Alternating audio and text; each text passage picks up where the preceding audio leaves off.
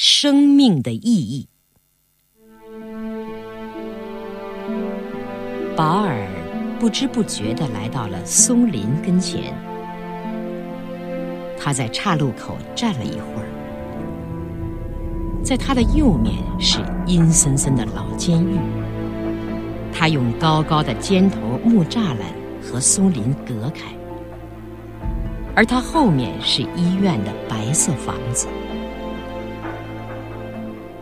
瓦利亚和他的同志们，就是在这地方，在这空旷的广场上的脚架下被绞死的。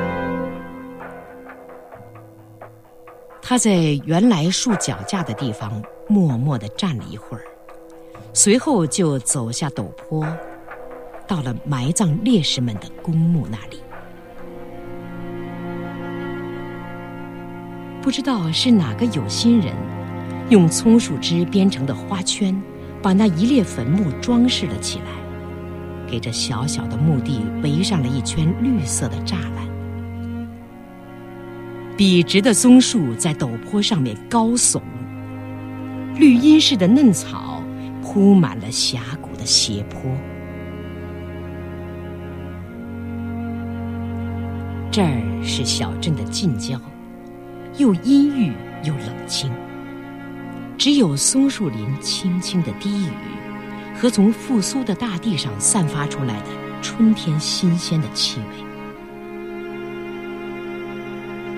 就在这地方，他的同志们英勇就义，为了使那些生于贫贱的、那些一出生就当奴隶的人们能有美好的生活。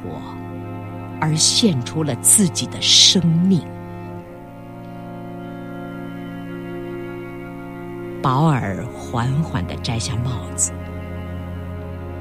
悲愤，极度的悲愤，充满了他的心。人最宝贵的是生命，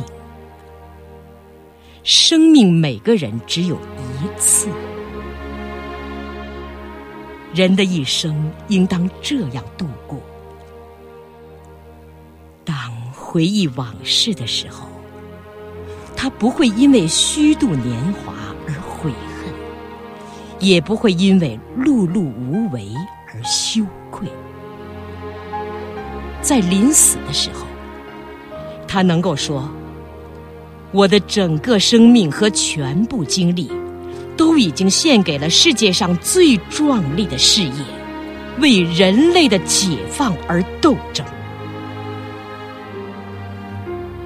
人应当赶紧的、充分的生活，因为意外的疾病或悲惨的事故，随时都可以突然结束他的生命。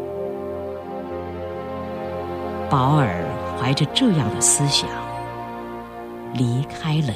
烈士公墓。